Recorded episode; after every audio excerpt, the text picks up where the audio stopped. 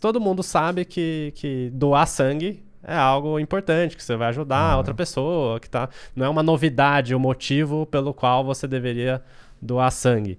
E, e em 2012, o Esporte Clube Vitória eh, fez uma ação, o time de futebol, para estimular a galera a doar sangue. E eles adicionaram outro motivo. Hum. É só contextualizando. O Vitória é um time da Bahia, né? Que é rubro-negro, né? Perfeito. Eles são, é, são um time rubro-negro, né?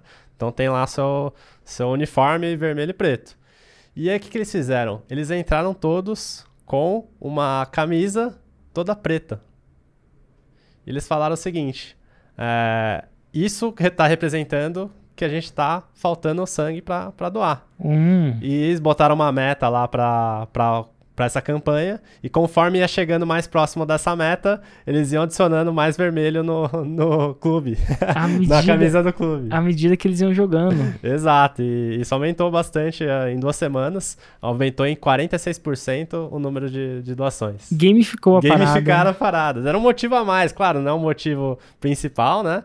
Mas estimulou. Isso aumentou a chance da- das pessoas. Que se parar pra pensar, a gamificação é uma razão, né? Por que, que alguém chuta a bola dentro de um gol? Porque alguém dis- distinguiu que bola dentro do gol vale o quê? Um ponto. E, e- e a- o ponto foi inventado, ponto. Então você faz a coisa pra ganhar mais um ponto. E um ponto pode ser uma listra numa camisa, né? Exato, olha só. E como eu posso usar o gatilho mental da razão no, no conteúdo? Dá pra usar também ou só, Todo, ou só na parte de lançamento? toda hora. Engraçado que a gente usou o gatilho mental da razão pra persuadir que vale a pena usar o gatilho mental da Razão. Sabe? Então a gente está defendendo uma tese que se você. Eu posso simplesmente defender uma tese. Ó, se você usar o gatilho mental da razão, vai aumentar os seus resultados.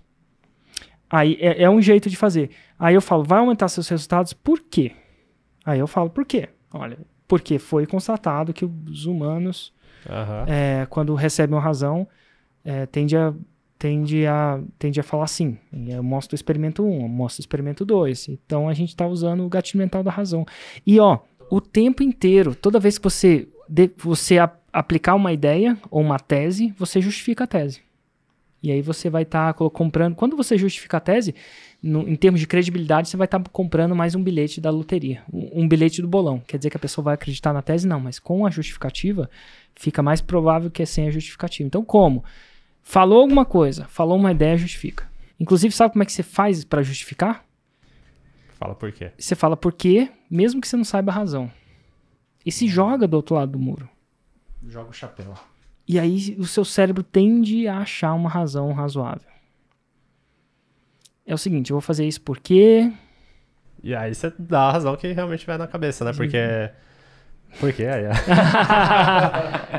Acho que quando o seu cérebro é jogado, às vezes no Galera Raiz, olha só, que legal. Vou, vou dar um exemplo disso. Às vezes, Fórmula de lançamento.com.br barra raiz pra, Pra entrar, entrar nesse na- grupo que o Érico vai falar agora. Total, hoje eu, hoje eu escrevi um áudio.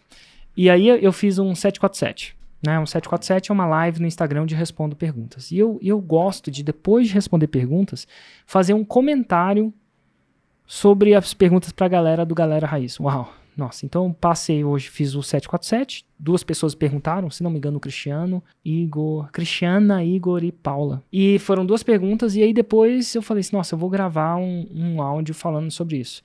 E como é que eu gravei e criei esse conteúdo? Eu segurei meu botão do Telegram e falei assim: 3, 2, 1. 3, 2, 1 é um.